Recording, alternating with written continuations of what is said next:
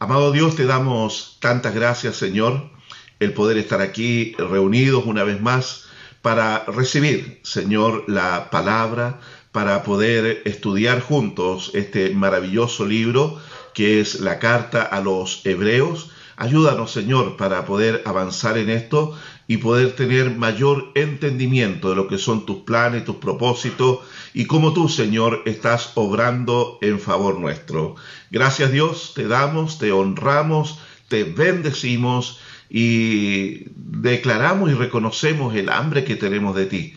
Hambre por la palabra, hambre por conocer más de ti, hambre por saber más de tus propósitos, porque no queremos seguir viviendo como vivíamos antes en la ignorancia de tus caminos, de tus verdades espirituales. Queremos mantenernos en la fe y sostenernos, Señor, por la gracia tuya.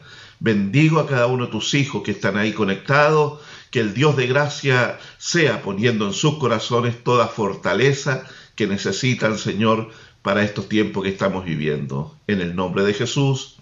Amén. Amén.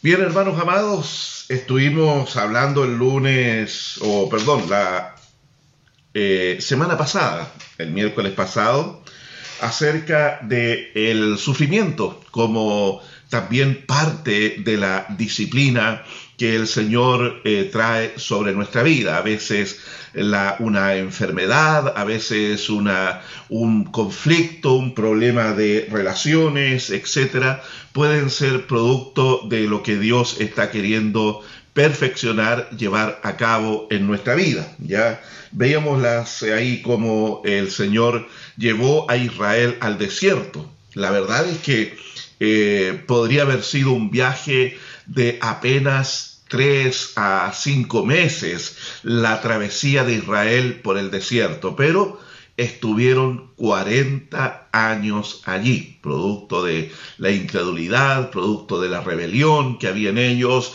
el pecado que había en sus vidas.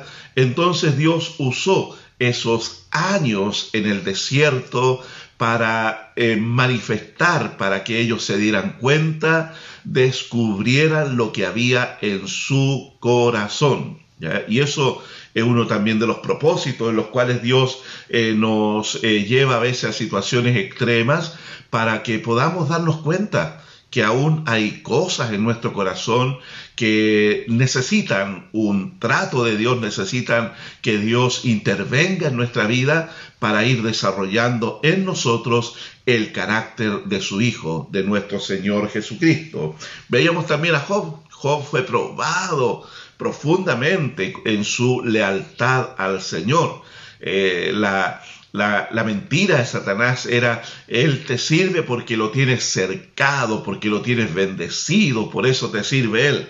Y Dios le dijo, puedes quitarle todo y vas a ver cómo va a mantener su integridad. Y fue así. Y Dios trató con Job también a través de todo ese tiempo y lo bendijo grandemente después. En 1 Pedro capítulo 1 veíamos también cómo eh, nuestra fe, que es más preciosa que el oro, el cual es purificado con fuego para poder sacar todas las escorias al oro, todo lo que eh, contamina ese precioso metal, se necesita eh, ponerlo a altas temperaturas. El fuego va purificando, va separando, va quemando la escoria y así queda un metal precioso, purificado, limpio. ¿ya? Y así también dice el apóstol Pedro, nuestra fe es mucho más preciosa que el oro, pero puede estar allí contaminada con un poco de incredulidad, con un poco de autosuficiencia, con un poco de orgullo. ¿Se acuerda el episodio cuando el Señor le dijo a Pedro, Pedro, va, debes orar porque la, prueba va a ser difícil, el espíritu está dispuesto, pero la carne es débil. ¿Qué es lo que hizo Pedro? Se fue a dormir. ¿Por qué?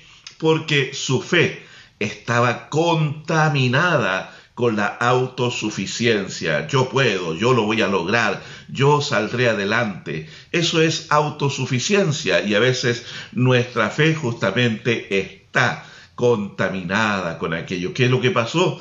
Pedro eh, pasó por una prueba pero terrible en su vida, lloró luego amargamente y la verdad es que fue complicado para él. Y eso sirvió para purificar el corazón de Pedro, para purificar su fe y así. Ya por eso después él escribe con tanta propiedad en esta carta que nuestra fe, la cual es mucho más preciosa que el oro, tiene que ser purificada, ¿no es cierto? Purificada. Y eso es lo que justamente Dios hace también cuando nos expone a nosotros a situaciones extremas, difíciles, y donde no nos quedamos con recursos en los cuales confiar, todo lo que nos apoyábamos, todo aquello en lo que confiábamos, se derrumba, se viene abajo, pero es allí. Lo único que queda es la fe en Dios. Eso es lo que sostiene realmente la vida. Y ahí nos damos cuenta cuando la fe es probada. Santiago también veíamos ahí en el capítulo 1 que debemos eh, estar, eh, sentirnos dichosos cuando estemos en diversas pruebas. Dichoso por la prueba, dichoso por el dolor, no, sino por lo que la prueba produce en nosotros y darnos cuenta que Dios está obrando, o sea que hay un interés de parte de Dios en llevarnos por este camino de crecimiento, de ir perfeccionando nuestro carácter. Ya veíamos también y nos preguntábamos cuánto dura una prueba, cuánto tiempo. Bueno, la verdad es que no hay un tiempo definido para la prueba. No vamos a decir cuando tenga prueba económica van a ser dos meses, cuando tenga una prueba de relaciones con otras personas y se conflicto, eso va a durar un poquito más. No, no hay, no hay, hermano querido, eso ciertamente. Ah, muchas veces sabemos el momento en el cual entramos en la prueba, pero de ahí a cuando vamos a salir, eso es relativo. Pero lo que debemos hacer nosotros es perseverar y saber, como dice Primera de Corintios capítulo 10, versículo 13, dice allí que eh, Dios juntamente con la tentación o con la prueba, va a dar la salida para que podamos nosotros soportar. Entonces tenga la plena certeza, mi hermano, que la prueba tiene un comienzo, pero también tiene un final. Lo importante es que a través de ese proceso que podamos estar viviendo en medio de la prueba, Dios pueda hacer su obra en nosotros, que nosotros podamos permitir el avance de la obra de Dios en nuestra vida. Veíamos ahí que esta palabra disciplina, disciplina, como la encontramos aquí en este texto que vamos a leer a continuación, aparece siete, eh, perdón, ocho veces en siete versículos ya la palabra disciplina.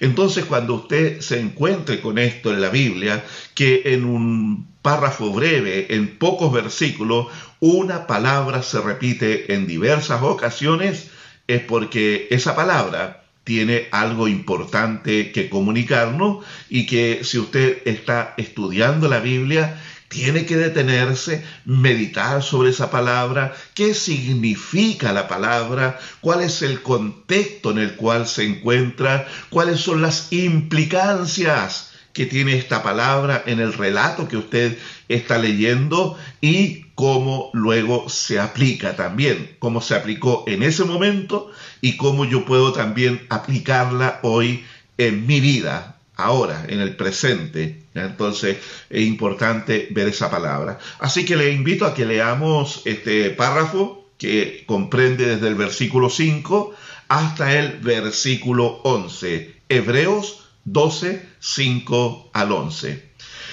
Dice así, ya habéis ya olvidado la exhortación que como a hijos se os dirige diciendo, Hijo mío, no menosprecies la disciplina del Señor, ni desmayes cuando eres reprendido por Él. Porque el Señor al que ama disciplina y azota a todo el que recibe por hijo. Si soportáis la disciplina, Dios os trata como a hijos, pero ¿qué hijo es aquel a quien el Padre no disciplina? Pero si se os deja sin disciplina, de la cual todos han sido participantes, entonces soy bastardos y no hijos. Por otra parte, tuvimos a nuestros padres terrenales que nos disciplinaban y los venerábamos. ¿Por qué no obedeceremos mucho mejor al Padre de los Espíritus y viviremos? Y aquellos ciertamente por pocos días nos disciplinaban como a ellos les parecía, pero este, hablando de Dios, para lo que nos es provechoso, para que participemos de su santidad. Mire qué importante propósito tiene la disciplina. Versículo 11. Es verdad que ninguna disciplina al presente parece ser causa de gozo, sino de tristeza, pero después da fruto apacible de justicia a los que en ella han sido ejercitados. ¿Ya? Ahí está entonces, en este pequeño párrafo, aparece la palabra disciplina ocho veces en siete versículos. ¿Ya? En los versículos 5, 7 eh, y 8 y 11 aparece la palabra paideia, ya paideia, porque nosotros cuando leemos acá aparece solo la palabra disciplina, pero en el griego aquí hay tres palabras diferentes, las cuales vamos a estar estudiando, estar viendo, para que usted pueda notar también la diferencia que está allí, ¿ya? Entonces, versículos 5, 7, 8 y 11 aparece la palabra paideia. Y esto nos habla de la formación dada a un niño, incluyendo la instrucción, ¿ya? De eso nos habla. Entonces hace un paralelo eh, cuando habla de disciplina, de esta misma disciplina instructiva, correctiva, que se le da a un niño para poder así corregir una conducta indebida. De eso es lo que está hablando Paideia, ¿ya? Eh, es una, un castigo, es una, también eh, una instrucción, ¿no es cierto? Y con el propósito de corregir una conducta, ¿ya? Entonces ahí es donde aparece esta primera palabra y nosotros quienes hemos criado hijos eh, nos damos cuenta y entendemos, estamos conscientes de la necesidad de aplicar disciplina también sobre los hijos, porque aquí dice que los padres terrenales, dice, nos disciplinaban, y esa es una de la responsabilidad también de los padres. Un padre no puede dejar sin disciplina a su hijo, no puede dejar que su hijo haga lo que se le venga a la gana hacer. No puede dejar que su hijo actúe egoístamente, que actúe con violencia y pensar y decir, no, si cuando sea más grande va a entender y se le va a quitar. Eso es una concepción totalmente equivocada y errada de la necesidad de disciplina en un niño pequeño. Ya el padre tiene, tiene necesariamente que aplicar disciplina sobre ese hijo pequeño cuando está transgrediendo los principios, las normas que eh, regulan el comportamiento dentro del hogar. Si un hogar no tiene reglas, y, se permite a cada uno hacer lo que quiera, ese hogar es un caos, es una, un estado anárquico y los resultados van a verse mucho más desastrosos una vez que esos niños crezcan, niños sin disciplina van a avergonzar a su padre, van a traer mucho dolor a sus padres y la verdad es que a veces la psicología y, ha ayudado también a que se deje sin disciplina a los niños. Se ha intentado regular un poco esto por causa de una disciplina, eh, eh, no disciplina, de violencia en el trato de los niños para corregir a veces las conducta. No, cuando hablamos de disciplina conforme al texto bíblico acá, no estamos hablando de violencia, no estamos hablando de una agresividad destructiva, no estamos hablando de una expresión de ira que eh, va sobre el niño allí porque ya no lo puedo soportar y, y, le tiro lo primero que agarro, un palo, un zapato y, y para que ya deje de molestar. Eso no es disciplina, eso es violencia y eso es algo condenable en lo que es la relación de los padres sobre los hijos. Piense usted en un padre con toda su, su, estatura, su fuerza, eh, eh, maltratando violentamente a un niño indefenso, pequeño, que no hace más que, que tratar de protegerse allí. Imposible poder enfrentar una situación así. Eso no es bíblico, no es bíblico. ¿ya? Lo que sí hay una disciplina correctiva también para un niño pequeño, pequeño, que tiene que ver con una vara, una pequeña, un trozo de madera que pueda eh, eh, eh, causar un cierto grado de dolor que lo pueda soportar. Y donde Dios dejó allí una, una área, una parte, pero muy específica, que son las nalgas del niño, del pequeño, donde no le causa ningún efecto físico, le produce un ardor, ese, ese tan que se le hace, pero no le produce ningún daño físico y al contrario, baja en él la intensidad de la culpa por el mal que había causado. Muchas veces los niños son rebeldes, y actúan en una mayor rebeldía producto de la ausencia de la disciplina en ellos, ¿ya? Entonces, allí es donde tenemos que tener ese cuidado, pero todo esto es instructivo también, o sea, yo debo eh, al niño pequeño, eh, conforme a su edad, explicarle el por qué yo tengo que proceder de esa forma con él ya que puede ser que es doloroso, que, que no es bienvenido eso, como dice la palabra acá eh, en el versículo 11, ninguna disciplina al presente parece ser causa de gozo, ¿ya?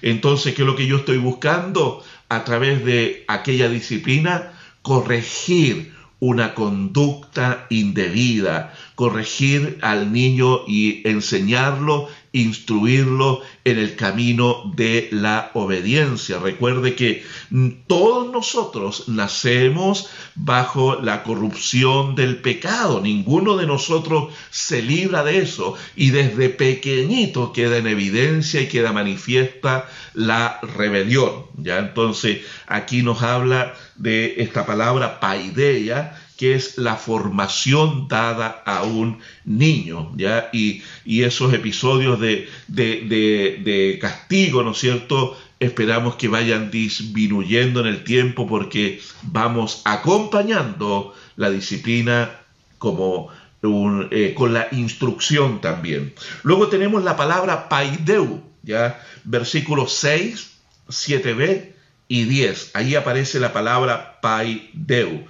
Y esta palabra eh, traducida es enseñar, instruir y adiestrar, ¿ya? Enseñar, instruir y adiestrar. O sea, yo veo una acción eh, indebida y corrijo, pero a la vez también debo entender que la instrucción debe ser algo preventivo. ¿ya? No debo esperar que el hijo cometa una, eh, eh, una transgresión para recién intuir, no, sino que yo debo advertir, debo enseñar, debo decirle, mira, estos son los peligros, estas son las consecuencias, estos serían los resultados, si es que tú, ya entonces uno hace una instrucción preventiva con ellos, ya. Hay una, eh, Pablo usa esta palabra paideu, pero de una forma bastante fuerte y diferente, en Tito 1.20,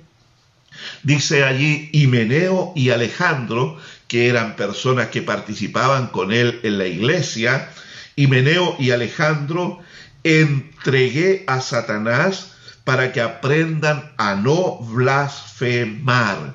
Ahí donde dice aprendan, usa la palabra paideu, ya que quiere decir enseñar, instruir o adiestrar, pero aquí se aplica no como una enseñanza, sino como una severa disciplina. O sea, aquí queremos que a través de esta drástica acción, entregarlos a Satanás, ¿ya?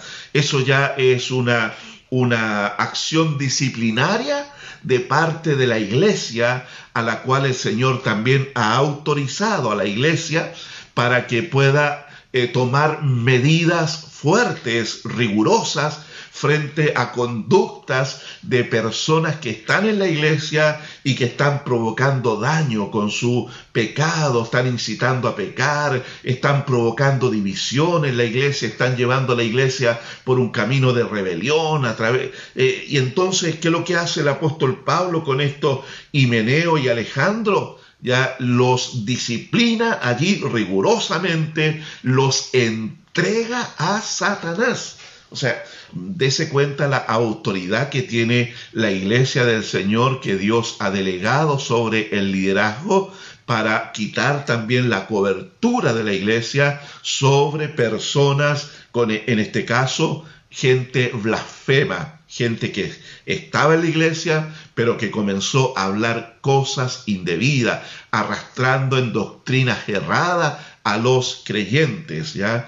Entonces el apóstol Pablo toma esta determinación eh, gravísima, fuerte para con estas dos personas. Esperamos nunca tener que llegar como iglesia a ese extremo de tener que disciplinar de esa forma a personas. ¿ya? Ahora, si existe la necesidad de hacerlo, lamentablemente tenemos que seguir el patrón bíblico para poder ir y tomar también las medidas que la palabra de Dios autoriza en esto. ¿ya? Entonces, eh, ¿cuándo se, tendría que tomar algo así? Cuando la persona que está siendo exhortada a un cambio eh, por causa de una conducta destructiva hacia el cuerpo de Cristo, no está dispuesta a arrepentirse y persiste en su pecado, persiste en su blasfemia, persiste en su herejía, entonces el liderazgo de la iglesia tiene que tomar la determinación de decir, esta persona no pertenece a la comunión del cuerpo de Cristo de esta iglesia local, por lo tanto está fuera de la comunión y eso es quitar la cobertura de la iglesia sobre la persona. ¿ya? Yo sé que todos estos temas producen muchas preguntas eh, cuando escuchamos acerca de esto y qué pasa con esto, qué pasa con esto otro. La verdad es que lamentablemente en el contexto que estamos es difícil hacer preguntas aquí y poder responderlas más bien, pero usted después puede ponerlas ahí en Iclasna y expresar allí también sus dudas al respecto de esto. ¿ya? La otra palabra que aparece acá solo en el versículo 9, donde dice, eh, nuestros padres terrenales nos disciplinaban y los, y los venerábamos, ¿ya? Es la palabra paideutes, paideutes, ¿ya? Y esto es, es, hace referencia al que aplica la disciplina, ¿ya? Entonces, el que aplica la disciplina no es que nosotros tengamos la imagen de una persona grande así, con una correa o con una, una varilla en la mano. No, no es eso, mi hermano querido. ¿ya? El que aplica la disciplina es descrito aquí eh, con este término, paideutes, como un instructor, como un maestro, ¿ya? Como una, esto, esto está relacionado con la escuela, con alguien que instruye, que enseña a, eh, su, eh, a, las demás personas y está preocupado y velando por eh, el bienestar espiritual, en este caso si lo traemos al contexto de la iglesia, por el bienestar espiritual del otro creyente. La, la palabra siempre nos está animando a que podamos velar por el bienestar del otro. ¿ya? Por eso eh, el apóstol Pablo cuando se reúne con los líderes de la iglesia allí eh, de Éfeso, los llama a un retiro y se reúne con ellos, Hechos 21 me parece que es, y allí el apóstol Pablo le dice que deben velar, vigilar por la iglesia de Dios, la cual el Señor ganó con su propia sangre, porque de entre ustedes, le dice Pablo, se van a levantar eh, eh, hombres que hablen cosas perversas y van a venir lobos desde afuera que no van a perdonar al rebaño. Entonces el apóstol Pablo le dice a esos líderes, ustedes tienen que estar vigilando, vigilando por el bienestar del rebaño, de la iglesia del Señor,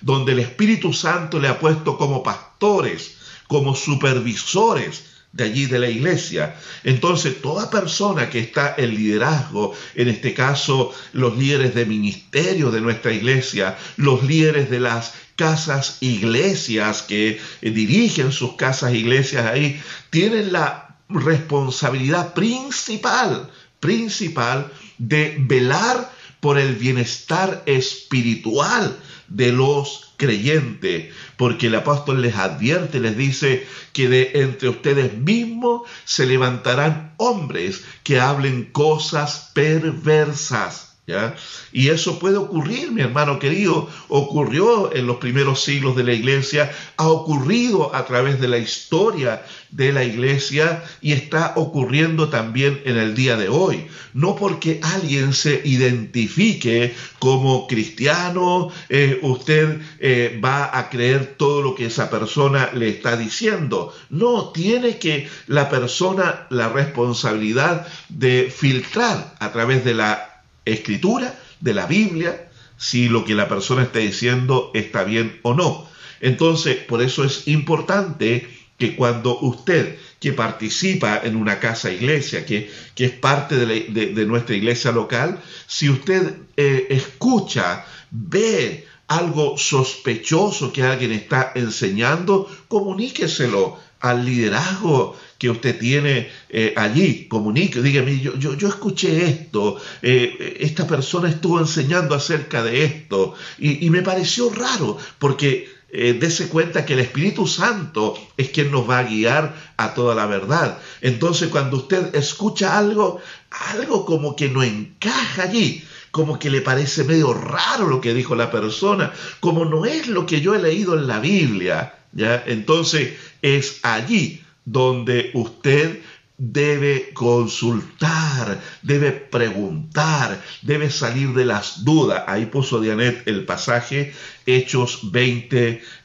28 eh, al 31, cuando Pablo cita a los ancianos allí a la localidad de Mileto, a los ancianos de la iglesia de Éfeso, y allí tiene un tiempo, un retiro con ellos y les advierte de los peligros y les hace notar la responsabilidad.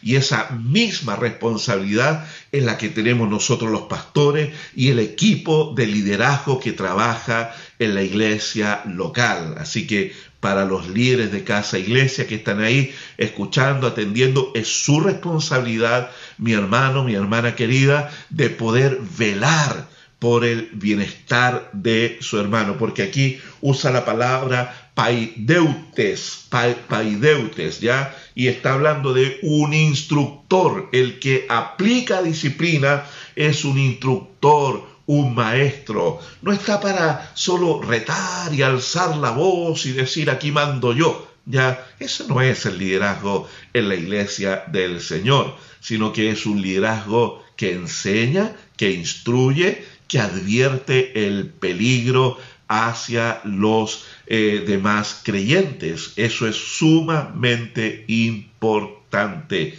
en la vida de la iglesia local. Gente que está con sus antenitas bien eh, allí eh, puestas y atentos a los peligros. No podemos nosotros desentendernos de eso, ¿ya? No podemos de ninguna manera. Es más, allí en el Antiguo Testamento nos habla de el deber del atalaya. Ya nos habla de eso. En dos ocasiones en el Antiguo Testamento nos habla. ¿Y qué es lo que es el deber del atalaya? El atalaya era el vigilante, el que estaba allí arriba en la parte alta del muro de las que rodeaba la ciudad para estar vigilando si venía el enemigo. Si el vigilante o el atalaya se dormía, o no estaba atento allí, entonces si era descuidado, el enemigo podía acercarse peligrosamente a los muros de la ciudad, tomar incluso la ciudad y traer una matanza. Y entonces el atalaya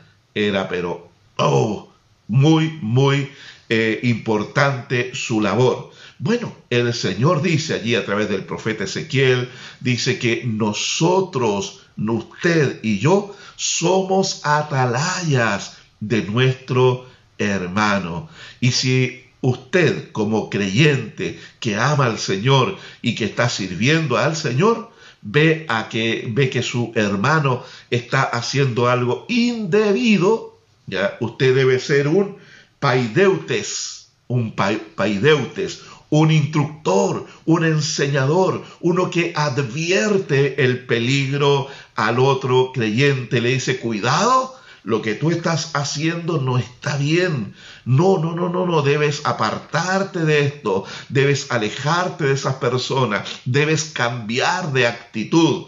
Pero a veces eh, hemos visto con mi esposa que nos cuesta hacer eso, que cuesta encontrar creyentes que eh, tengan más temor a Dios que temor al hombre. Gente que a veces no quiere perder una amistad, pero al final hace un daño a veces lamentablemente hasta irreparable en la vida espiritual del otro. No tenga temor de corregir en el amor del Señor. No tenga temor de corregir una conducta indebida, advertir a su hermano. Ahí Dianet puso Ezequiel 33, el deber de la atalaya. No tenga temor usted de advertir a su hermano, porque eso es una instrucción del Señor para cada uno de nosotros. No es algo que se me está ocurriendo a mí en este momento, es algo que está en la palabra.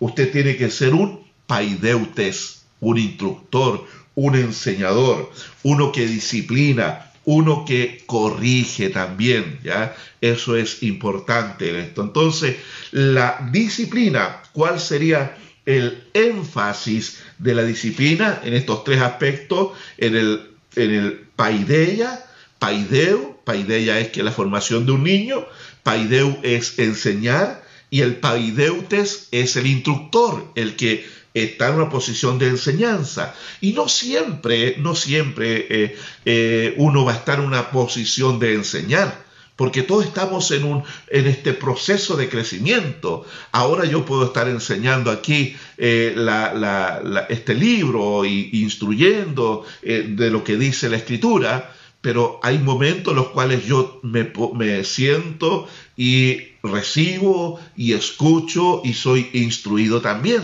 Entonces, eh, estas son posiciones que uno va variando en el tiempo o en momentos, ¿ya?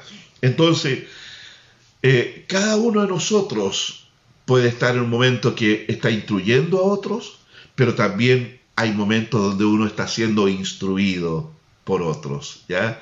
Importante eso, mi hermano, para que mantengamos un espíritu de humildad.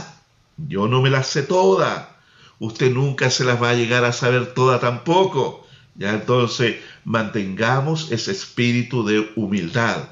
Y, a veces podemos aprender mucho de alguien que recién está comenzando en la fe. Claro, claro, porque la revelación de Dios puede venir a ese corazón sediento que le buscó al Señor y Dios puede enseñarle y mostrarle algo que no se lo ha enseñado a usted, pero se lo enseñó a aquel. Y es bueno tener ese espíritu de humildad para ser instruido porque todos estamos en un proceso de crecimiento y de desarrollo espiritual. ¿Cuál es el énfasis de la disciplina según aquí Hebreos capítulo 12? El énfasis de la disciplina no es punitivo, ¿ya?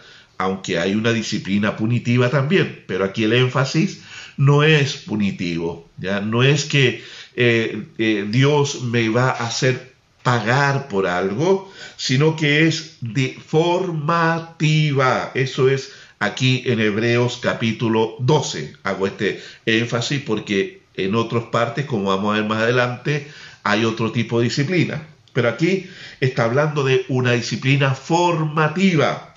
¿Y qué tiene que ver esto? Tiene que ver con el desarrollo del carácter, por supuesto, nuestro carácter tiene que ir aspirando a ser semejante al carácter de Cristo, ¿ya? Y en eso nos va a llevar la vida toda, toda, toda la vida. Vamos avanzando hacia ese perfecto carácter que es el de nuestro Señor Jesucristo. Pero también el propósito de la disciplina tiene por finalidad fortalecer también nuestra fe. Como ya lo, lo vimos el miércoles pasado, ya nuestra fe debe salir fortalecida después de haber pasado un episodio de disciplina o de trato de Dios. Y también, por supuesto, la purificación del corazón. Claro, pues mi hermano querido, porque dice acá que es para que nosotros participemos de su santidad. Ahí lo habla eh, eh, la, la, palabra aquí en el versículo 10, para que participemos de su santidad. O sea, tiene el propósito de purificarnos en nuestro interior. Y de seguro hay cosas que necesitamos nosotros renunciar pecados de los cuales arrepentirnos también. Y es ahí donde el Espíritu Santo nos confronta a través de la disciplina con el espejo de la palabra y nos damos cuenta que aún quedan aspectos en la vida que deben ser mejorados, ¿no es cierto? Pero eso no es para desanimarse, sino que es para entender que hay un Padre que nos ama y que Él está preocupado por nuestro crecimiento. A veces podemos nosotros eh, tener actitudes equivocadas hacia la disciplina. Como dice el versículo 5 acá, Hijo mío, no menosprecies la disciplina del Señor, ni desmayes cuando eres reprendido por Él. A veces podemos menospreciar la disciplina, no darle el valor que ésta tiene. Mirar como, ah, que son cosas que pasan nomás, dicen algunos. ¿ya? No, no, no. No tenemos que ser tan simplistas en este sentido y pensar que son solo cosas que pasan. No, mi hermano. Dios tiene propósitos para nuestra vida. Y, Jesús lo dijo en este extremo. Dice que, eh, nuestro Padre está tan preocupado por nosotros que hasta cuando se cae un cabello de nuestra cabeza, Dios sabe, Dios lo tiene contado. Imagínense, eh, es que Dios le interesa el número de cabellos que yo tengo. No, no es así. Lo que el Señor está diciendo, está usando esa figura para hablarnos de la profunda y real preocupación que Dios tiene por tu vida. No son casualidades las cosas que pasan en tu vida, mi hermano. Entonces, no menospreciemos la disciplina del Señor, valorémosla, démosle el espacio y el lugar y la consideración que esto tiene, preguntándonos, ¿por qué Dios está permitiendo esto en mi vida? ¿Por qué Dios eh, ha, a veces ha provocado? No todas las cosas Dios las provoca, pero sí Dios las permite. Y las cosas que Dios permite en nuestra vida son con un propósito, mi hermano. Él no va a desperdiciar ninguno de nuestros sufrimientos. Por lo tanto, valore esos tiempos y considere, considere cuando esté pasando algo angustiante, algo difícil, pregunte, Señor, ¿qué estás queriendo tratar conmigo en medio de todo esto? ¿Hacia dónde estás queriendo conducir mi vida? ¿Qué aspectos de mi carácter estás tratando con esto, Señor? ¿Ya? Y, mírelo de esa forma. No, no lo mire eh, eh, hacia el otro, ¿ya? ya no, no, no, vea al otro que Dios, mira si Dios te está queriendo hacer esto en tu vida. No, véalo en su vida, en su corazón. Lo otro es, eh, como dice, ni desmayes cuando eres reprendido por él. O sea, no se desanime, no tire la toalla en medio de la disciplina y en medio de la prueba. No, mi hermano querido, por favor. Ya sé que a veces puede tornarse difícil, doloroso, eh, triste incluso el momento de la prueba. Pero no tire la toalla. Dios no le ha desamparado. Mire, mire, el Señor lo dijo de esta forma para que nos convenciéramos nosotros que Él no nos va a desamparar. Dijo el Señor, ¿podrá la mujer olvidarse de el hijo que dio a luz? Y si usted, eh, hermana, ha sido madre y ha tenido la bendición de, tener un bebé formándose nueve meses en su, en su vientre y luego el dolor del parto, ¿cree usted que un día podrá olvidarse que tuvo a un hijo en su vientre? ¿Que dio a luz a un hijo? ¿Podrá olvidarse? Yo sé que usted me está diciendo, no, es imposible. Bueno, el Señor dice, si eso llegase a ocurrir, aunque no va a ocurrir, pero si llegase a ocurrir, con todo dice, yo no me olvidaré de ustedes, no me olvidaré de ti. Así es. Entonces, tenga usted por favor la certeza, aunque la dificultad el problema se ha extendido a través del tiempo y quizás ha buscado respuestas en la ciencia, respuestas en consejería y no ha encontrado una solución porque ocurre a veces ¿ya? No estoy diciendo que, no, no, deba ir a un médico, vaya usted si está enfermo, vaya al médico y si necesita un tratamiento, hágase ese tratamiento. Eh, y yo sé que ha estado orando para que Dios le sane. Por supuesto que insistiremos y rogaremos por un milagro de sanidad. Pero mientras no llega el milagro de sanidad, no es falta de fe que usted vaya al médico y comience un tratamiento para su enfermedad. Hágalo. Lo que quiero decirle en esta hora es, no se desanime, no tire la toalla, no se sienta abandonado por Dios. No sienta que usted, ay, que a lo mejor yo no tengo fe. No es así, mi hermano querido, ¿ya? La prueba, el problema, la dificultad, la enfermedad va a durar cuanto sea necesario hasta que se cumpla el propósito que Dios está llevando a cabo en su vida. Quiero que no se olvide que Dios le está preparando para la eternidad. Eso es lo que Dios está haciendo con usted. Está quizás perfeccionando su paciencia. Está quizás Dios llevándole a que también su corazón se llene de misericordia hacia otros que padecen, porque a veces nos caracterizamos por la apatía frente al dolor y a la necesidad ajena. Y Dios a veces nos mete allí en situaciones donde nos damos cuenta de lo frágil que somos y que cuánto necesitamos la palabra de aliento de otro. Entonces salimos de la prueba fortalecido y vamos a estar listos para ir en ayuda del que padece y vamos a decirle, mira, yo estuve en la misma que tú también estuve allí. Por lo tanto, yo te animo y, nunca habíamos hecho eso, porque había apatía en el corazón, pero Dios usó la prueba para poner misericordia en nuestra vida. ¿Se da cuenta?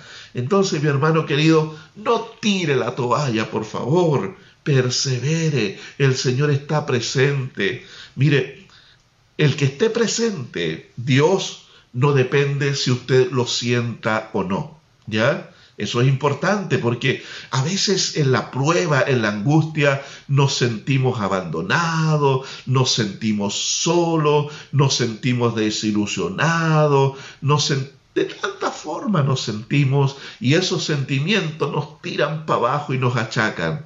Pero ¿qué tenemos que hacer? ¿Qué tenemos que hacer? Es ir a la palabra y leer algunos textos que están allí como el que dice, he aquí, yo estaré contigo donde quiera que vaya. No te dejaré ni te desampararé. He aquí yo estoy con ustedes todos los días, dijo Jesús, hasta el fin del mundo.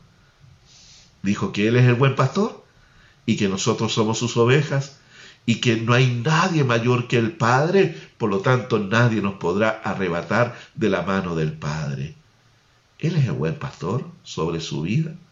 Por lo tanto, hermano y hermana mía, no se desaliente, por favor.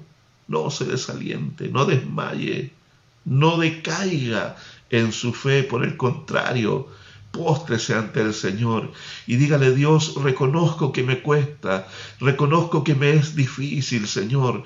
Necesito que tú renueves mi fuerza. Eh, reconozco que aquí hay un propósito. Dios no lo puedo ver. Quisiera verlo, Señor. Quisiera entenderlo.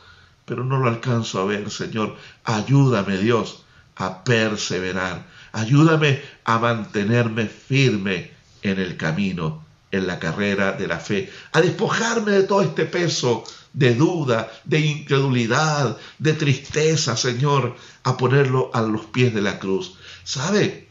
Sus fuerzas serán renovadas poderosamente en la presencia del Señor. Por eso dice, Hijo mío, no menosprecie la disciplina del Señor. Entienda que hay allí, en medio del dolor, un propósito de Dios.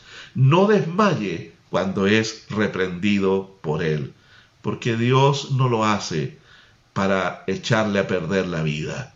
Dios lo hace porque le ama, Dios lo hace porque está perfeccionando su carácter, Dios lo hace porque está purificando su fe, Dios lo hace porque está llevándole a participar de su santidad y Dios lo hace porque le está preparando para la eternidad.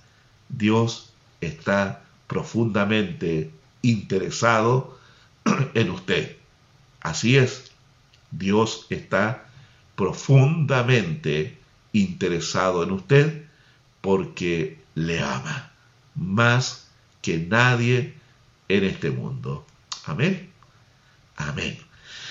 Vamos a orar al Señor y darle gracias a Dios. Ya se nos pasó la hora ya. Vamos a orar y darle gracias al Señor. Y este miércoles continuamos a las 20 horas nuevamente para seguir adelante con esto de la disciplina. Hay hartas cosas que, que es importante que nosotros podamos ver, ¿ya? Porque de la actitud que nosotros tengamos en medio de la disciplina dependerá si nos beneficiamos o no, si salimos ganando o sufrimos pérdida. Depende de nosotros nomás. ¿Ya? Oramos. Amado Dios, te doy gracias por la vida de mis hermanos y oro para que, Señor, tú nos ayudes a llevar esta palabra en nuestro corazón, a guardarla como para que el malo no la robe de nosotros, para que cuando estemos en dificultad, Señor, en una próxima ocasión, sepamos a qué atenernos. Y yo te ruego por aquellos que en este tiempo, Señor, puedan estar pasando momentos difíciles, Dios, para que seas tú, Señor, oh Dios, ayudando y que cada uno de ellos se fortalezca en ti, Señor, y que esta palabra haya traído claridad haya traído esperanza y haya traído paz al corazón, de saber que somos tus hijos y que como hijos tuyos, Señor, tú también nos vas a disciplinar. Porque si se nos deja sin disciplina, entonces seríamos bastardos, hijos ilegítimos. Padre, pero sabemos que tú nos has adoptado como verdaderos hijos tuyos, Señor, y en eso te honramos y te glorificamos hoy, Dios. Gracias, gracias, Señor. En el nombre de Jesús. Amén y amén. Dios les bendiga, mi hermanos amados. El miércoles a las 20 horas nos vemos. Les recuerdo que mañana tenemos oración y ayuno y estamos ahí eh, juntos para orar a las 9, a las 13 y a las 19 horas. Dios les bendiga. Que descanse.